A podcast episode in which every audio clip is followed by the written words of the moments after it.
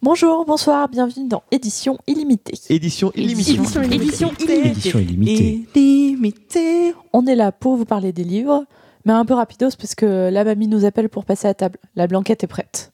Gaëlle et Karen sont avec moi et elles ont mis la table. Salut les filles Salut Salut Inès.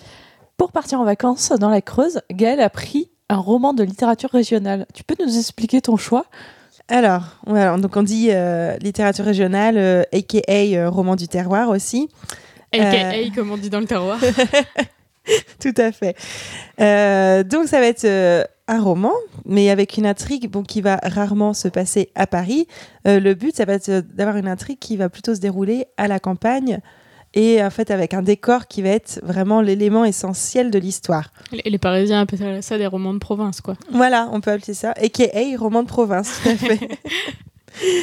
donc dans le roman, on va nous parler donc euh, du paysage, euh, si c'est des montagnes, un petit bocage ou euh, voilà le- des hauts plateaux.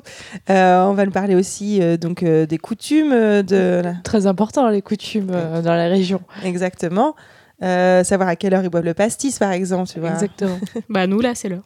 exact. C'est pour ça que je disais ça. Euh, donc, euh, il y aura aussi un petit point histoire sur l'histoire de, de ce lieu. Euh, on peut inclure aussi le, le patois local aussi dans les dialogues. Elle est tout de même mieux. Enfin voilà, plein de détails qui vont faire euh, que la région va être vraiment présente euh, dans l'histoire. Donc ça va être un, un bon moyen de, de réviser euh, sa géographie euh, et son histoire de France euh, pour tous les écoliers qui vont lire les romans du terroir, c'est-à-dire personne. Parce qu'en fait, le lectorat, on va dire, c'est plutôt une cible qui qui ne travaille plus vraiment, qui est bien à la retraite quand même. hein. C'est voilà, on a passé on a passé les 60 ans pour le lectorat de la littérature régionale. Euh, ça, alors là, on parle de romans, effectivement, mais ça va être aussi euh, les romans policiers qui concernent aussi la littérature régionale. Parce que parfois, il y a du réfifi dans, le... dans les campagnes. Eh ben oui, les cadavres qui sont cachés dans le champ.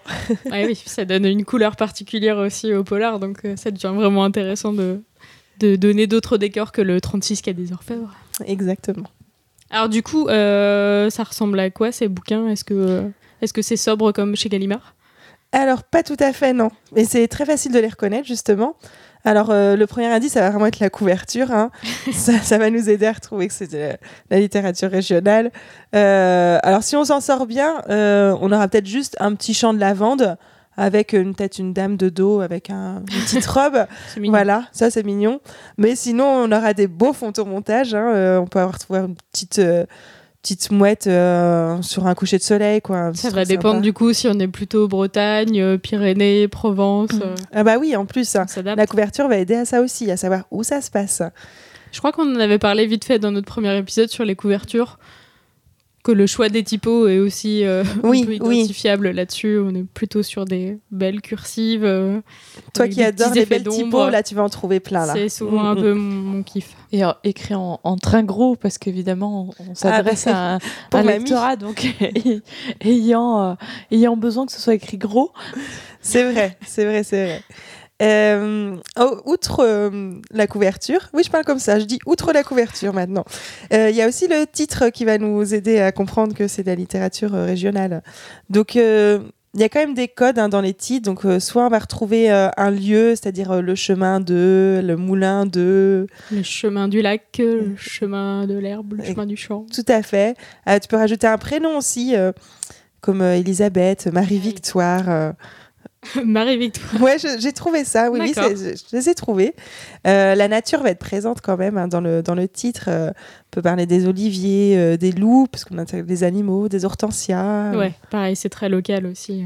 Les Voilà. oliviers plutôt Provence, les loups plutôt la forêt profonde.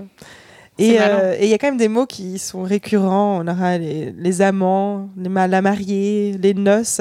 Ça, ça fonctionne très bien. C'est quand on ressasse les, les histoires d'amour euh, de Ah, bah quelques oui. générations Oui, puis comme c'est très local, les histoires d'amour sont très quand même euh, consanguines. consanguines.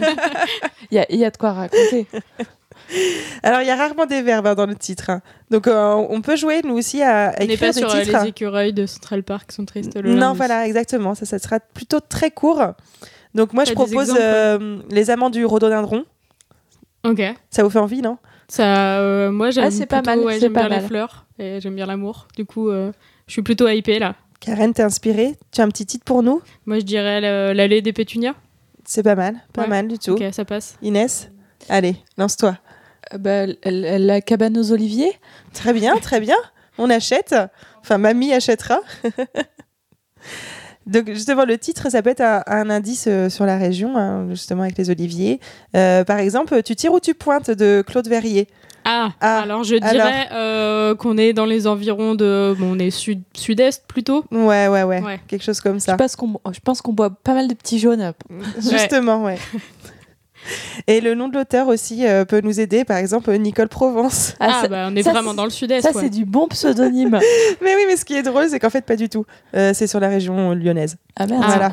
Mais j'étais un peu déçue quand je Ah découvert bah, ça. nous fait doublement voyager alors, Nicole. Mm. Et à part, euh, à part Nicole, est-ce qu'il y a d'autres euh, d'autres stars de Des la- guests? Ouais. Ouais, les- Et- Euh, côté auteur, ben, il y en a quand même quelques-uns qui se distinguent et qui, sont, qui vendent quand même énormément. Euh, on va voir euh, Christian Signol, par exemple. Ah, J'ai beaucoup vu, ouais, ces bouquins euh, souvent jaunes. avec des. Mais Avec de la nature. C'est pour ça. Non, mais là, faut arrêter. Euh, pour en citer d'autres, on aura Christian Laborie, Françoise Bourdon aussi, Ouais, Françoise Bourdin aussi. il y a les deux. Euh, dans des registres très différents. Michel Perramort aussi. Enfin voilà. Ah oui, Michel Paramore, on en avait beaucoup entendu parler quand on était euh, euh, étudiante à Bordeaux. Parce qu'il me semble qu'il est plutôt sud-ouest. On parle de ceux qui ont traversé les, les frontières Oui. régionales. Voilà, exactement. Ça, c'est vraiment des auteurs qui sont connus à l'échelle nationale. Mais la plupart du temps, les auteurs vont avoir une notoriété qui, sont, qui est plutôt à l'échelle d'une région, voire d'un département, voire d'une ville, voire peut-être une petite notoriété dans sa famille. Hein, voilà. Écoute, Mais- on prend ce qu'on a. Bah, quand on a des grandes familles, ça peut être à, à l'image de la région, hein, la famille. Et côté éditeur, euh, c'est pareil, on aura vraiment ceux qui sont connus à l'échelle donc nationale. Euh, Presse de la Cité, qui a une collection euh, Terre de France. Bah, là, on te ment pas sur euh, la marchandise. Tout est dit. Euh, les éditions de Boré aussi. euh, Qui font aussi, euh, dans ma tête, beaucoup de couvertures jaunes. Je pense que pour moi, la, pour moi, la littérature régionale a des couvertures jaunes et Mais vertes. alors que très souvent, c'est blanc, mais avec juste une image très colorée. Ah ouais, bah, c'est peut-être Mais peut-être que j'ai vu celle avec. Non, t'as pris ah ceux oui. sur les marchés, je pense que c'est pour ça. ça doit être ça, c'est à force de faire des vides greniers. Là, ils, deviennent jaunes, effectivement. Mais il y a d'autres éditeurs qui ont lancé leur collection euh, de littérature euh, régionale. Euh, Robert Laffont, par exemple, a une collection euh, L'école de Brive. C'est- exclusivement sur Brive, Et oui, ça a, été- ça a commencé par des auteurs qui venaient de cette région-là, en fait. hein, c'est pour ça. comme Patrick Sébastien. tu es en forme, ça t'inspire, je vois. Et euh, pour un autre exemple, il y a Calman Lévy aussi qui a sa collection France de toujours et d'aujourd'hui. Ah, ça, c'est un beau nom de Oui. collection. France de toujours et d'aujourd'hui. Ça sonne un peu de droite, mais euh, Votez Marine, France blanc-bleu. c'est horrible. Mais c'est vrai que la, la collection le- est plus longue qu'un titre en fait de, de roman. oui, ouais, faut pas l'écrire en trop gros Ben sur la couverture parce que sinon ça. Ouais, mais pas- ça, ça, ça représente bien ce qu'est la littérature régionale, en fait. Oui. Parce que c'est la France de toujours, toujours et d'aujourd'hui. justement. Donc là, on parle surtout d'éditeurs qui sont très connus, mais la plupart du temps, les romans du terroir sont édités par des éditeurs régionaux. Pour exemple, il y a les éditions du Palémon qui sont donc basées à Quimper. Donc là, c'est du polar, du polar et de la littérature bretonne, euh, avec pour auteur phare Oh, on fait dans la calembour. J'espère que vous avez noté ces petits jeux de mots. Euh, Jean Feller, qui est très connu dans le polar, justement. Euh, sur la couverture, c'est bien ici, on aura même la ville concernée, c'est-à-dire que ça va être écrit euh, Brest. euh, C'est comme les livres pour les enfants personnalisés avec ton prénom. Là, c'est euh, adapté à Eh chaque ben ville. oui, c'est bien. C'est très bien. Ça facilite ton choix sur, euh, sur les marchés quand tu prendras tes livres tout jaunis. Ma, maman, ma mamie m'a ramené ce livre de La Roche-Bernard, pour citer une jolie ville. Une très belle ville, oui, bien sûr.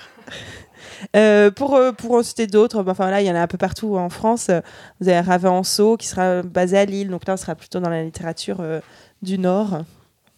Euh, et quand ce n'est pas euh, des petits éditeurs régionaux, bah, ça va souvent être de l'auto-édition, en fait. Parce qu'on a envie de rendre hommage à, à son petit bled ou à sa famille.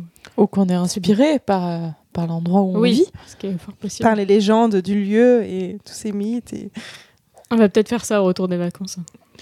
Et du coup, on trouve ça où Bah, sur les marchés. Karen en sait quelque chose. Alors oui, effectivement, ce serait vous diriger vers la Fnac, par exemple, ça pas être le meilleur moyen d'en trouver. Ton rayon n'est effectivement pas très fourni. euh, Non, pas genre. trop. Donc on va effectivement trouver les, les Signoles et les Françoise Bourdin, mais c'est un peu plus difficile pour euh, trouver des choses un peu plus pointues. Euh, Il y a France Loisirs qui fonctionne très bien aussi pour ça. Bah oui, parce que ça touche la province, France Loisirs. hein. Ben voilà. J'ai beaucoup acheté de livres sur France Alors Loisirs. France Loisirs, on n'en a pas trop parlé, mais c'est peut-être parce qu'on veut pas trop en parler. Oui, c'est un circuit un peu à part. Voilà. Mais euh, oui, ils sont très pro Christian Signol. Et donc, euh, effectivement, il y a les, les marchés, les salons du livre euh, locaux, en fait. C'est là où on va trouver les auteurs en, en dédicace. Euh, bah, pour avoir des infos, euh, bah, le journal euh, local va être votre allié, justement. Ça va vous informer de toutes ces petites animations autour de livres qui vont se dérouler autour de chez vous. Ouais, euh, renseignez-vous près de vos offices du tourisme pour choper l'agenda de l'été. Il y aura sûrement de quoi acheter vos bouquins. Oui, puis en plus, il y aura peut-être des petites dédicaces en librairie ou souvent en supermarché aussi, vous allez les retrouver. Euh, merci Gaëlle pour toutes ces infos. Euh, je sais maintenant trouver des romans à lire avant la sieste. Euh, merci à vous de nous avoir écoutés. À très vite pour un prochain épisode. Salut Salut Pour lire, plutôt sable ou hamac? Euh, Plutôt hamac, entre deux arbres dans la forêt, euh, une après-midi euh, d'été. C'est parfait avec le chant des oiseaux. Ton livre qui a le plus voyagé Ça, je pense que c'est euh, les magazines que j'embarque dans mon sac de, voyage et euh, que je lis jamais, qui reviennent euh, intacts et pas ouverts. Le livre qui t'évoque les vacances, le soleil, pour moi, c'est toute la collection du Club des Cinq que je lisais quand j'étais petit. Il y a un été où je les ai, je pense que j'ai lu toute la collection d'un coup. Plutôt carte postale ou billet de train comme marque-page. Je pense ni l'un ni l'autre. Je pense que je prends un brin d'herbe ou une feuille qui traîne, une feuille d'arbre. Je m'appelle Stéphane. Je suis en vacances au bord de la mer et je porte un très beau short violet. C'était le dernière édition illimitée de l'été.